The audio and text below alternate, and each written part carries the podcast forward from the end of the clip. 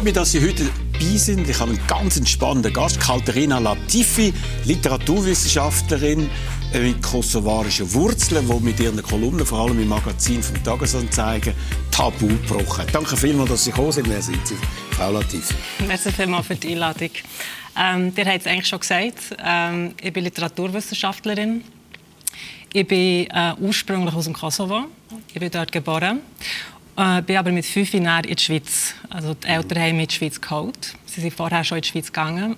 Ähm, und ähm, ich bin in der Schweiz aufgewachsen, okay. sozialisiert. Aber Sie beschreiben das, dass Sie von Ihrer geliebten äh, Großmutter im Kosovo zu Ihren damals unbekannten Eltern nach Adelboden gebracht worden sind. Genau. Und das hätte äh, doppeltes Trauma bei Ihnen ausgelöst.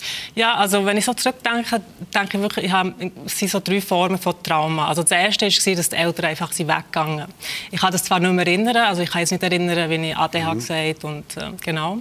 Und das ist, glaube ich, schon mal so eine, eine Verletzung. Ähm, nach der Umstand, dass, ähm, also ich kann mich erinnern, äh, während der Zeit bei meiner Großmutter ähm, haben wir oft mit meiner Mutter telefoniert und dann hat sie mir so ein bisschen erzählt, wie es in der Schweiz ist. Ähm, also auf Albanisch äh, Schweiz, Switzerland, Switzerland, die Schweizer. Und ähm, ja, wusste, irgendwann werde ich dorthin gehen. So. Und irgendwann ist der Zeitpunkt gekommen. Und ich musste in die Schweiz müssen und das heisst, ich musste meine Großmutter verlassen und das war sozusagen das zweite Trauma gewesen. Und das dritte ist dann einfach in die Schweiz anzukommen bei diesen Eltern, wo ich klar gewusst habe, das sind meine Eltern und ich habe sie auch immer wieder mal gesehen. Ähm, in der Zeit, wo sie weg waren, sie sind zurückgekommen in die Ferien in, in Pristina. Aber ich kann mich erinnern, wie ich dort bin in, dem, in dieser kleinen Wohnung und ich habe meine Eltern angeschaut und gedacht, ich fühle mich fremd irgendwie. Ich schäme mich. Also, also, als Kind ist es ja manchmal so, dass man ähm, vielleicht auch ein bisschen Angst hat, zu sagen, ja, ich würde würd gerne das essen oder das trinken oder das machen. Ich habe einfach so gedacht, das sind fremde Menschen. So. Und ja. wie hat das äh, Auswirkungen gehabt auf ihr Weiterleben? Bis heute immer noch die Angst, dass solche Sachen wieder passieren können? Ähm, also irgendwann habe ich mich natürlich daran gewöhnt. Klar, das sind meine Eltern und es war auch wieder gut. Gewesen. Und, ähm, wir sind sehr oft, immer im Sommer, ich glaube, das haben die meisten kosovo-albanischen Familien gemacht, ähm, in, in Sommerferien nach Pristina, nach, mhm. ins Kosovo. Und so ist der Kontakt geblieben mit der Familie. Äh, für mich persönlich, ich denke, die Entwurzelung hat so eine Konsequenz gehabt, dass ich bis heute eigentlich nicht wirklich Wurzel fassen kann. Mhm. Also ich bin wirklich, ähm, es drängt mich immer irgendwo her. Also, ja. äh, Sie haben ja auch beschrieben, dass Sie als Mädchen eigentlich immer wollen, ein Bub sein. Ja. Und zwar, sie sagen, in eine chauvinistische Gesellschaft hineingewachsen, wo sie so beschrieben haben, äh, das Weibliche und das Frausein ist nichts wert. Mhm. Wie haben Sie das erfahren? Wie haben Sie es erlebt? Das ist eine gute Frage. Ähm, ich habe das, glaube als Kind sehr früh gespürt, also schon mit drei oder vier. Äh, es ist, also ich konnte es nicht begrifflich äh, fassen, klar, sondern es war ein Gefühl. So. Und ähm, es ist einfach klar gewesen, als Mädchen muss man sich auf eine gewisse Art und Weise äh, verhalten. Man darf nicht umspringen, man muss äh, höflich sein. Äh, und man ist, man ist, nicht wirklich frei. Also das war immer mein Eindruck. Gewesen. Mhm. Und deshalb habe ich entschieden, als Kind, ich bin Gil. So, okay. Das war für mich eine Realität. Gewesen. Ist das passiert? Also, ja. Sie haben vor kurzem eine Kolumne geschrieben unter dem Titel «Es reicht». Ja. Und dort steht drin, dass kosovarische Frauen in der Schweiz, die gegen uns ein normales Leben führen und äh, auch Karriere machen, während sie zu Hause von ihren Ehepartnern unterdrückt, psychisch malträtiert und geschlagen werden, Schicksale, über die der engere kosovo-albanische Umkreis lieber schweigt, weil, verständlich, das Schamgefühl überwiegt. Ja. Also, Sie haben das erlebt und äh, haben das Gefühl, innerhalb von der kosovarischen Community ist das alles bekannt, aber gegen außen gibt man das nicht zu. Also es tut mir leid, das so zu sagen, aber es ist so, ja. Also ähm, ich würde gerne vielleicht kurz sagen, wenn ich so kritisiere und allgemein das verallgemeinere, es ist klar, dass nicht alle so sind. Also, es, es gibt ja auch viele Erfolgsstories von Kosovar ja, in der Schweiz. Genau. Aber eben, das Äußere ist das eine. Mhm. Wie Sie sagen, das Ganze findet auch im Bildungsbürgertum statt, also nicht nur in den unteren sozialen Schichten. Ja, also ähm, ich habe selber viel miterlebt. Ich habe selber viel auch gehört, gesehen. Äh, man hat mir Sachen erzählt. Und das ist einfach so wie ein roter Faden, also Gewalt an Frauen. Und es, äh, hinter dem äh, steckt so die Vorstellung, dass die Frau irgendwie doch immer noch einem Mann unterstellt ist. Auf eine gewisse Art und Weise. Mhm. Und ich habe das Gefühl, sogar bei denen, die so ein bisschen, ähm, also mehr Bildung haben und emanzipierter sind, es, es, ist wie so ganz fest in uns wie verankert, dass das so mhm. ist. Sie, hat, äh, Sie sind ja vor allem aufgerührt durch einen Fall, wo eine ja. kosovarische Professorin an der Uni in St. Gallen äh, offenbar ermordet worden ist, offenbar von ihrem, wie Sie sagen, albano-mazedonischen Ehemann, er ist in Untersuchungshaft. Mhm. Das hat sie total aufgerührt. Das ist Femizid. Es hat auch gerade ja. in den letzten Tagen wieder Bericht gegeben über Femizid, Mord an Frauen in der Ehe im Kosovo, mhm. hat er dort Aufsehen erregt. Wie verbreitet ist das Ihrer Meinung nach oder Ihrer Information nach? Also, dass es zum Mord kommt, vielleicht nicht, nicht so oft in dem Sinn, aber ähm, dass Gewalt ausgeübt wird an Frauen, das ist, glaube ich, äh, also ich kann jetzt keine, keine Zahlen nennen, Klar. aber das ist einfach zum Teil manchmal schon unterschwellig präsent. Aber die Femizid werden die richtig auch dann in die Öffentlichkeit gebracht. Also glaube ich nicht nur in albanischen Gesellschaft, sondern auch in türkischen Communities mhm. Äh, findet das statt. Auch in Deutschland hört man immer wieder von. Das sind einfach die extremsten Fälle, oder? Ja, genau. Aber zum Beispiel der Fall jetzt von der äh, Frau, äh, die vor kurzem ermordet ist worden, also ich habe das Gefühl, das wäre jetzt eine, eine, Möglichkeit für uns, mal zu sagen, eben, es, es reicht. So. Was mhm. machen wir hier eigentlich? Und warum wird das jetzt nicht stärker thematisiert? Sie sagen ja, das seien Tabus und die Tabus, ja. die müssen aufgebrochen werden. Kann man das überhaupt? Ich probiere es ja. mit meinen Kolumnen. Mhm. Mir ist aufgefallen, also ähm, ich habe mit äh, kosovo-albanischen Männern über das, das geredet, über das Thema und habe den Fall beschrieben. Und es sind zwei Reaktionen gekommen meistens. Also entweder ähm, ist die Frage gekommen, ist sie fremdgegangen? Und dann muss ich sagen, Moment mal, also das kann doch nicht wahr sein, das kann doch nicht Begründung sein. Genau. Auch wenn sie wäre fremdgegangen, äh, das ist, ja, eben. Also ich, ich weiß gar nicht, was ich soll sagen wenn ich so etwas höre. Und das andere ist immer, ja, aber äh, Gewalt gibt es auch überall in anderen äh, mhm. äh, Völkern und so weiter. Und, ja. Also gut, gerade in letzter Zeit ein Fall, der großes Aufsehen erregt hat bei uns kosovarischer Vater kaufte sie für seine Söhne im Kanton Bern, vier junge Frauen wie Sklavinnen gehalten. Das Ganze ist jetzt in einem Prozess in Mutti, es ist noch kein Urteil gefällt worden, aber es ist dann auch gestanden dort das Ganze beruhe auf, auf albanischem Gewohnheitsrecht. Mhm, mh. Können Sie mir beschreiben, was das für ein Gewohnheitsrecht ist? Also ich denke, was er meint, ist äh, der Kanun, also das äh, mündlich äh, tradierte Gewohnheitsrecht hauptsächlich bei, bei den Albanern im Norden. Ähm, und das bestimmt sozusagen, wie, wie eine Gemeinschaft äh, zusammenlebt. Und das bestimmt auch, wer zu sagen hat. Und das ist natürlich der Mann. Mhm. Und ähm, in, in, in diesen Gesetzen, die dort äh, also im Kanon ist einfach klar, die Frauen müssen das machen, was die aber Männer gleich, sagen. Aber da geht ja noch weiter. Die haben die offenbar gekauft, hat es geheißen. Und man hat sie in die Schweiz hineingebracht, um sie dann als Sklavinnen zu behandeln. Findet das offenbar bei euch statt? Findet das auch im Kosovo statt? Also ich glaube, das ist jetzt wirklich extrem, extrem. Mhm. Äh, ich habe das so noch nie gehört. Ähm, vielleicht ist das mal vor 40, 50 Jahren so gewesen. Ein Kanon ist eigentlich auch nicht wirklich ein, ein Gesetz, das gilt. Also, mhm.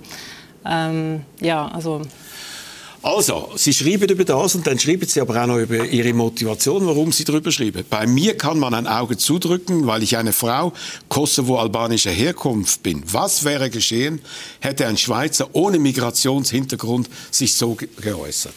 Ja, was wäre passiert? Ja, man hat gesagt, er ist ein Nazi oder so. Also das, ja. also das ist etwas, was mir auffällt. Also, ähm aber wie empfinden Sie das? Das heißt, das ist Cancel Culture es ist Absolut, Vogue. Ja. Es wird, äh, man will es nicht machen, weil dann, jeder hat Angst, jeder Journalist auch, dass es dann als Fremdenfind gilt, ja. als SVP-Anhänger. Ja. Also ich bin keine SVP-Anhängerin, das möchte ja. ich gerne betonen. Ich glaube, es ist so eine falsch verstandene Solidarität. Also, dass man wie denkt, man muss Menschen, die äh, diskriminiert sind oder könnten diskriminiert sein aufgrund von Herkunft äh, etc. etc. müssen wir wie immer wir müssen denen immer zustimmen. Wo sie, sie sind ja mögliche Opfer. Das führt aber dazu, dass man dann wirklich ähm, explizit die Probleme, wo, wo da sind, also wie ein Elefant im Raum sozusagen, dass man die dann wie äh, nicht anspricht. Mhm. Und äh, mir hat man zum Beispiel vorgeworfen auch, ähm, äh, in den Kommentaren, mit, mit solchen äh, Kolumnen würde ich der falschen Seite eine Steilvorlage bieten. Eben, gelten Sie als ja. Nestbeschmutzer jetzt in Ihren kosovarischen Kreis? Haben Sie auch ganz viele negative Reaktionen bekommen? Ähm, nicht, nicht, viel, aber ein paar. Äh, hauptsächlich von Männern. Also auf jeden Fall nehmen sie männlich. Die im Grunde einfach sagen, du bist gar keine Kosovarin, du bist keine Kosovo-Albanerin. Ah, da wird man gerade ausbürgern. Ah, ja, ja, genau. Ja gut, also ich, bin, äh, ich muss auch zugeben, also ich habe jetzt keinen äh, kosovarischen Pass oder so. Ja, aber das, ja, das ist ja nicht äh, ja, entscheidend. Ja, ja der Pass, den kann man ja wechseln und so, das machen sie ja mehrfach und so. äh, nein, aber dann tut man einfach sagen, das ist keine mehr von uns. Ja, genau. Also, so, also das, eine, das eine ist, ähm, du bist keine, keine von uns. Äh, und vor allem, du wohnst ja auch, du lebst ja gar nicht im Kosovo und deshalb kannst du das gar nicht beurteilen. Ja, aber Kosovo leben ja an vielen Orten, und dann bei ja. uns. Genau, genau, genau. genau. Ähm, ja, also eben, aber Sie schreiben ja dann auch, eben, dass man das Gefühl hat, äh, man sei dann auf der falschen Seite. Mhm. Sind Sie jetzt auf der falschen Seite? Nein, also ich glaube eben, die Leute, die so absolut solidarisch sein so dass sie ein Problem wie Gewalt an Frauen nicht mehr ansprechen weil sie Angst haben, eine Stellvorlage äh, der SVP zu bieten. Ich habe das Gefühl, dass sie genau indem sie das so machen, ähm, also nicht darüber reden, über mhm. Probleme, die wirklich da sind, ähm, dass sie mit dem erst Steilvorlage bieten für, für, für die Rechten. Also Sie werfen das auch den Medien vor, der, eben nicht der Kosovar, die sich mit dem Thema beschäftigen, es sei eine perfide Selbstzensur.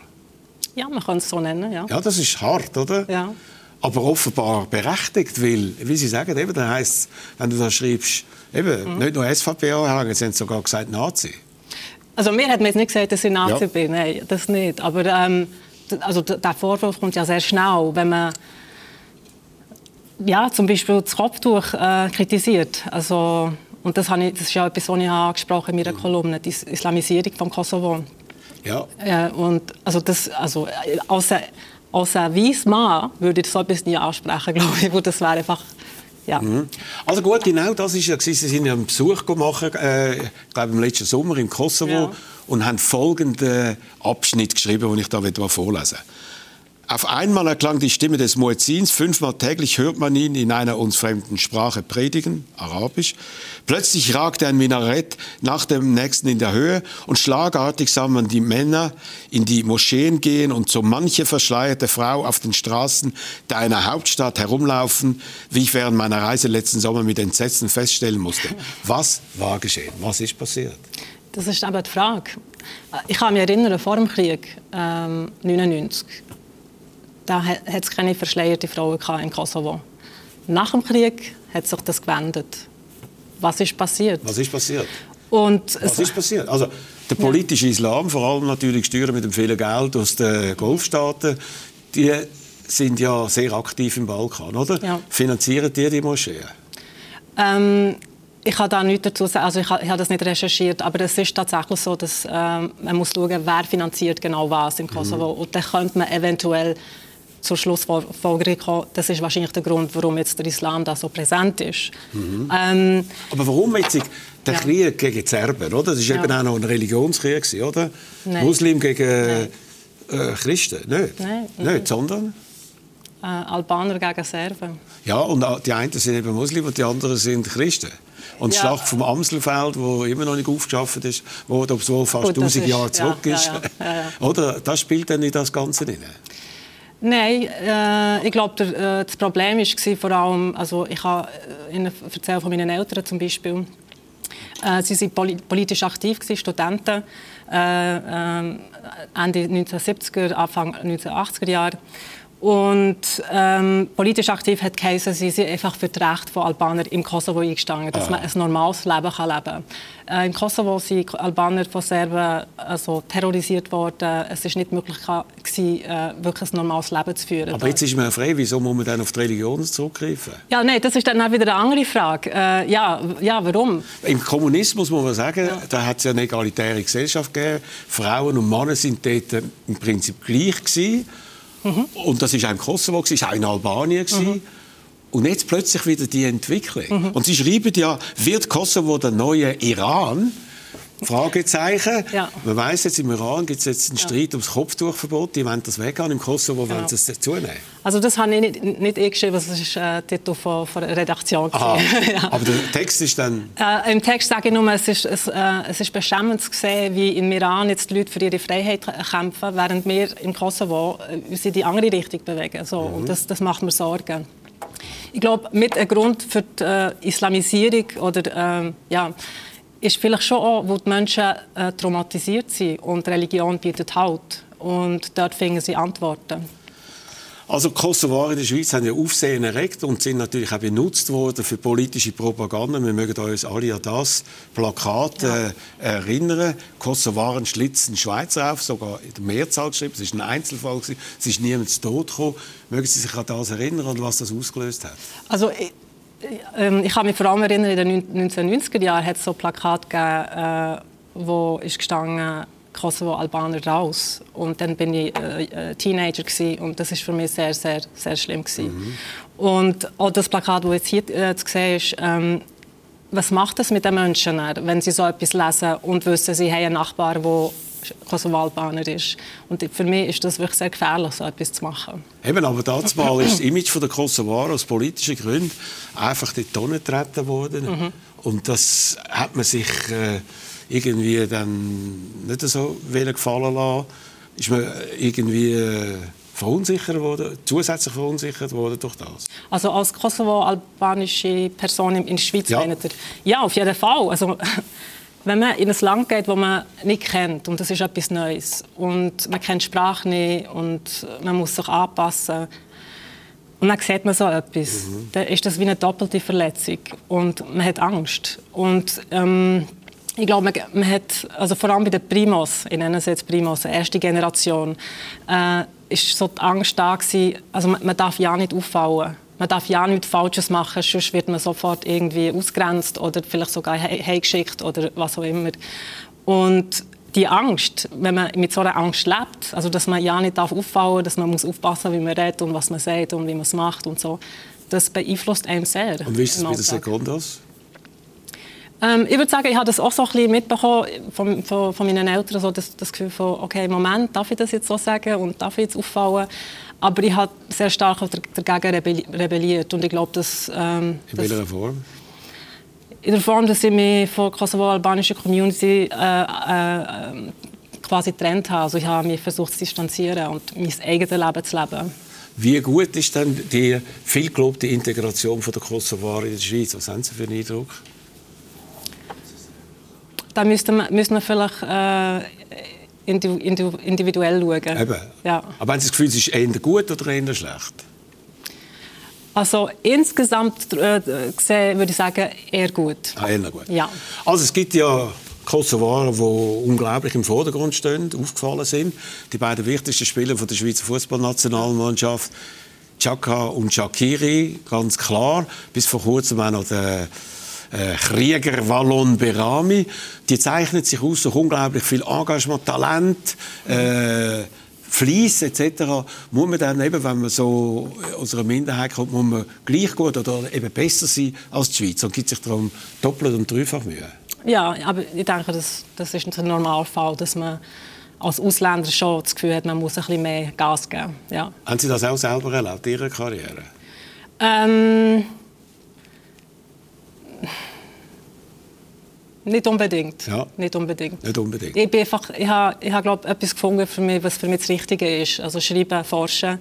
Und ich liebe das. Und äh, deshalb habe ich nicht das Gefühl, ich muss jetzt da mich mehr anstrengen oder so. Ja. Also, vor kurzem ein großer Fall an der Weltmeisterschaft. Sie haben es vielleicht mitbekommen, dass nach 2018 wieder die Paarung ausgelöst mhm. worden ist. Mhm. Und man hat gesagt, es gibt jetzt also mal kein Zwischenfall. Man hat das alles mit dem Doppeladler hat man das äh, diskutiert und so, wo das mal passiert ist. Und dann ist es wieder passiert in einer anderen Form. Ja. Äh, Rudelbildung im Feld mit dem Chaka, ja. Beschimpfungen hin und her.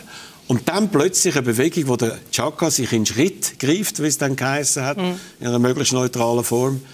Und das hat Aufsehen erregt. Was hat er mit dem wollen signalisieren? Ja, also da kommen jetzt so viele so viel Sachen zusammen und vermischen sich. Man müsste das wie ausdifferenzieren und schauen. Äh, Also man muss nicht erklären, was, was, bedeutet das für eine, äh, für eine Person wie Chaka, äh, gegen Serbien zu spielen. was meinen Sie? Also man hat ja den Eindruck gehabt, er will für Kosovo sich rächen an dem, was vor allem an seiner Familie passiert ist, seinem genau, Vater genau. passiert ist.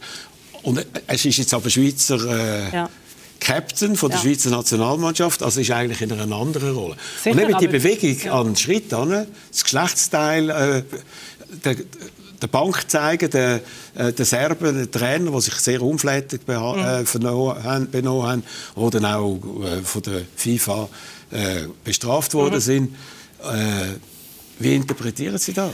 Ähm, also wenn du jetzt sagst, betont, Chaka ist, äh, Granit Xhaka ist ja jetzt eigentlich Schweizer und spielt für die Schweiz. Aber er ist auf dem Feld nicht als Schweizer beleidigt worden, sondern von den Serben als Kosovar. Und da, da vermischen sich dann eben die Sachen. Also, Sicher. Genau. Und, äh, und er kann das aber nicht auseinanderhalten. Ähm, Weil Beleidigungen gibt es sehr oft auf dem Spielfeld. Ich meine, das haben wir äh, x-mal erlebt, dass da Beleidigungen, deine Mutter und so, ja, und ja. solche Sachen, die gehen hin und her. Und äh, also, hat schon Weltmeisterschaftsfinale hat das entschieden. Ja. Also ich wollte jetzt nicht verteidigen, was er gemacht hat, aber äh, wenn Beleidigungen, Beleidigungen normal sind im Fußball, dann ist äh, der Schritt, äh, der, äh, Schritt fast eigentlich auch normal, aber, würde ich sagen. Aber was ist das genau? Was, was, was ist die Symbolik von dem? Ja, ich weiß nicht, ob ich das jetzt im Fernsehen, Fernsehen darf sagen, aber es heißt einfach äh, «Leck mir». Ja, also. Fuck you. Ja, oder? genau. Oder? Und, und zeigt den an und so. Ja. Ist das äh, übliche Geste, wo... Ja, also es ist natürlich schon so, ein bisschen macho, macho-mässig. Ja, ja. ähm, aber ähm, ich würde sagen, das passt sehr gut zum Fußball. Mhm. Ja. Aber er hat ja dann nachher noch mal etwas gemacht, hat ein äh, Liebling angezogen vom Yashari, vom Ersatzspieler, und hat gesagt, ich mache jetzt etwas für den. Mhm. Alle in Serbien und Kosovo haben gewusst, völliger Unsinn. Er macht es natürlich, weil der Yashari ist ein kosovarischer Unabhängigkeitskämpfer mhm. um den Serben noch mal eins zu geben. Mhm. Wie haben Sie das empfunden? Ähm, ich habe wirklich darüber nachgedacht. Ähm, ich denke, dass das schon ein Zeichen von Provokation seinerseits war.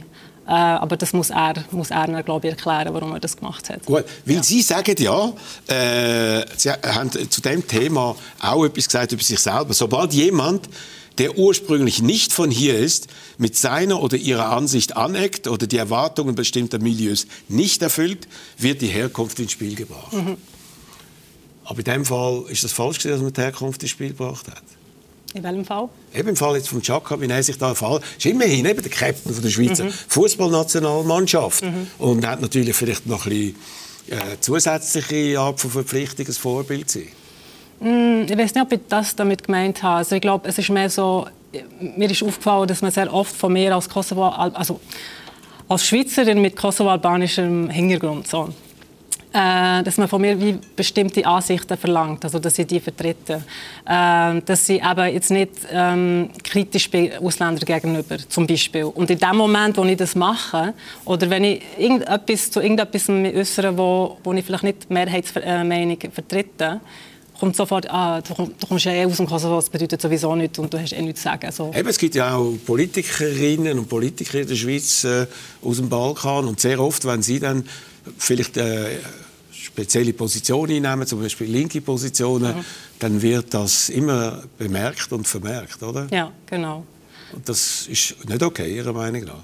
Ja, nein, wo ich bin ja nicht, also ich bin ja zunächst mal einfach äh, ein Individuum mhm. äh, und ich bin nicht, also ich identifiziere mich nicht oder ähm, man kann mich nicht bestimmen durch meine Gruppe, wo, ich, wo man denkt, dass ich dazu Aber das wird natürlich gemacht. Ich meine, Sie haben ja das erlebt. Ihre Eltern sind in die Schweiz gekommen, Sie ja. haben es beschrieben, und haben dann Schweizer werden. Wie haben Sie eigentlich diesen Prozess erlebt? Ähm, das ist so um, um das Jahr 2000 gewesen. Ich glaube, wir waren eine der ersten kosovarischen Familien, die das machen wollten. Das hat dann noch so ein bisschen in der äh, kosovo-albanischen Community als ein bisschen äh, eine Art von Verrat äh, gelten. Also, dass man jetzt ein Schweizer Pass will und so, das ist eigentlich nicht in ah, Ordnung. So. Okay. Das ist so und warum haben Ihre Eltern das wollen? Ähm, wo einfach klar war für meine Eltern, dass wir ähm, in der Schweiz werden bleiben Und für mich persönlich... Ähm, Aber darf ich noch fragen, ja. warum haben sie wollen? Wegen Ihnen? damit sie da die Ausbildung machen können und weil da die Möglichkeiten für sie auch besser sind? Äh, als ich dann schon 15 Jahre in der Schweiz war und genau, also, ähm, also ich und meine zwei Schwestern ähm, wir sind in der Schweiz so sozialisiert worden. Die Vorstellung, dass ich dann irgendwie äh, nach Pristina zurückgehe und dort dann irgendwie äh, studieren oder so, das wäre nicht möglich gewesen. Okay. Das wäre Horror also, für mich. Wie war der Prozess vom Schweizer Werden? Wie haben Sie den empfunden? Ähm, ja, also unangenehm, ehrlich gesagt. Also, ähm, sie, ähm, man hat dann die Nachbarn befragt und äh, die Chefs der Eltern und ähm, also, genau. Und plötzlich hat man gehört, da jemand war hier und hat gefragt und so. Und, ähm, und äh, ich weiss noch, dann war es auch sehr teuer, gewesen, äh, ah, ja? zu werden. Ja, ja. Ist das also eine finanzielle Frage? Gewesen? Ja. Aber Ihre Eltern haben gesagt, das wollen wir jetzt einfach ja. machen? Ja. Und ist beim ersten Anlauf gegangen? Ja. Okay, aber das hat äh, was hinterlassen bei Ihren Eltern, die Art von Überprüfung, Kontrolle? Ja, ein unangenehmes Gefühl. Vielleicht ein Stück weit wie die Plakate von der SVP, wo man so denkt, hm, okay. Aber also, ich will es jetzt auch gar nicht kritisieren. Ich verstehe schon, dass man erstmal den Hintergrund prüfen von einer Person. So. Und nachher sind dann also viele andere Kosovo ja, ja. auch Schweizer geworden. Ja, ist Mode geworden. Ist Mode geworden. ist Mode geworden. Ja. Aber Sie haben jetzt nicht nur den Schweizer Pass, sondern auch noch einen, einen deutschen Pass. Ja. Das überrascht. Also, ah, ja. hä? Sie sind nach Deutschland gegangen, studieren, haben Karriere gemacht, doktoriert in Heidelberg, mhm. Literaturwissenschaften, äh, dann auch über ETH Hoffmann mhm. haben Sie glaube ich, geschrieben, ja, promoviert, Gratulation. Und äh, dann hat sie gesagt, jetzt will ich auch noch Deutsche. Ja, also genau. Ich bin 2007 nach Heidelberg äh, wegen dem Studium und in Heidelberg selber bin ich acht Jahre gewesen. Und insgesamt in Deutschland bin ich jetzt ähm, was 14, 15 Jahre. Ähm, und für mich ist einfach klar gewesen, ich glaube nicht, dass ich wieder zurückkehre in die Schweiz, so in dem Sinne, dass ich fest in der Schweiz leben will. Aber gut, man weiß nie. Äh, und Warum? Vielleicht, ich weiß auch nicht, vielleicht wegen, wegen der Sprache, wegen Schweizerdeutsch. Sie reden perfekt Schweizerdeutsch, also ja, meine, hallo. Es ist, ja, ich fühle mich aber nicht so daheim im Schweizerdeutschen. Nicht Im Hochdeutsch mehr? Ja, ja, ja. Seltsamerweise, das war ja eine neue Sprache dann eigentlich für Sie. Genau, ja. Eine weitere? Ja, ja. Okay, und dann haben Sie entschieden, Sie wollen noch Deutsche werden. Wie ist es dort gelaufen mit dem Pass? Ähm, ja, das ist eigentlich... Äh, problemlos gelaufen. Aber ich glaube, dass... Wieso haben Sie dann als Schweizerin angeschaut oder als Kosovarin? Nein, als Schweizerin. Als Schweizerin? Ja, ja, ja, Kann man locker... Da, äh, keine Überprüfungen, nichts. Nein, und dann also, noch Akademikerin. Genau, also ich, ich habe natürlich müssen vorweisen, ich bin Schweizerin, ich habe den Schweizer ja. Pass, genau. Äh, und, Haben Sie behalten? Ja, ja, ja, ja. Nein, also den Schweizer Pass lasse ich, ich bin im Weg. So. Okay. ähm, und ich finde es auch immer wieder schön, in der Schweiz zu sein. Also, ja. es ist, äh, Ihre Eltern ja. sind immer noch da? Genau, ja. Immer noch in Adelboden? Nein, in Bern. In Bern, ja, okay, ja. gut. Ähm, äh, mit dem deutschen Pass ist es äh, einfach ich denke auch tatsächlich, wo ich, wenn man herschreiben Doktor und äh, Habilitation und so weiter, äh, zählt das etwas und ähm, ja und das ist auch sehr, sehr billig gewesen. Gut, sehr billig, also hat sich gelohnt. Gut, ja. Aber Sie sind ja noch weitergezogen, nach London. Ja. Queen Mary University ja, in London. Leben dort jetzt, schaffen Ihre Habilitation, wenn Professorin noch werden. Äh, wenn, wollen Sie auch noch Engländerin werden? Das würde ich leider nicht können. Wieso? Ja, wo der deutsche Pass, äh, die Deutschen erlauben das nicht, dass man noch einen Drittpass, Drittpass Nö. hat. Nein, nein. oh nein, dann müssen Sie abgeben. Ja, dann müsste der Deutsche Aber sonst würden Sie das machen? Ähm, ja, also ich, ich, ich, lebe sehr gerne in London. Und ich habe das Gefühl, äh, London ist als Stadt so divers und so verschieden. Äh, da fällt mir nicht auf.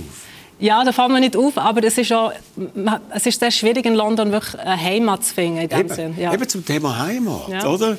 Ist das nicht anstrengend? Jetzt haben Sie Kosovo, dann die Schweiz, dann Deutschland und jetzt noch England. Machen Sie das einfach, äh, weil Sie das Gefühl haben, es wird mir auch schnell langweilig. Und dann fragt man sich, wo ist denn wirklich Ihre Heimat? Das ist eine sehr gute Frage, ja. Also der, wir haben Sie machen es immer schwerer, indem Sie immer weiterziehen. Ja, also ich hoffe, dass nach England nichts Neues kommt. So. Ich, ich hoffe es. Ähm, aber ich glaube, das ist so das, was wir am Anfang gesagt haben, wegen der Entwurzelung, mhm. dass man das wie muss wiederholen irgendwie. So, ah ja, ehrlich, das, eben. das ja. ist immer rein. Und ja. die Idee, dass Sie vielleicht mal als große Professorin zurück wieder gehen in Kosovo? Nein. Nein? Also ich kann kaum Albanisch, ehrlich gesagt. Also mein Albanisch ist, ist minimal. Äh, ja. Okay. Und das würde nicht funktionieren. Ja, ja.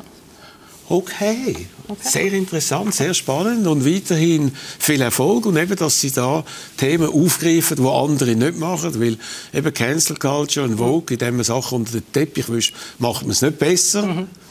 äh, macht es schlimmer und dass Sie sich da getrauen, finde ich Großartig, Frau Danke vielmals. Danke vielmals für die Aufmerksamkeit. Diese Sendung gibt es wieder in einer Woche, wieder mit einem spannenden Gast. Wir freuen, wenn Sie dann dabei wären. Ihnen alles Gute, schöne Woche, bleiben Sie gesund und bleiben Sie optimistisch.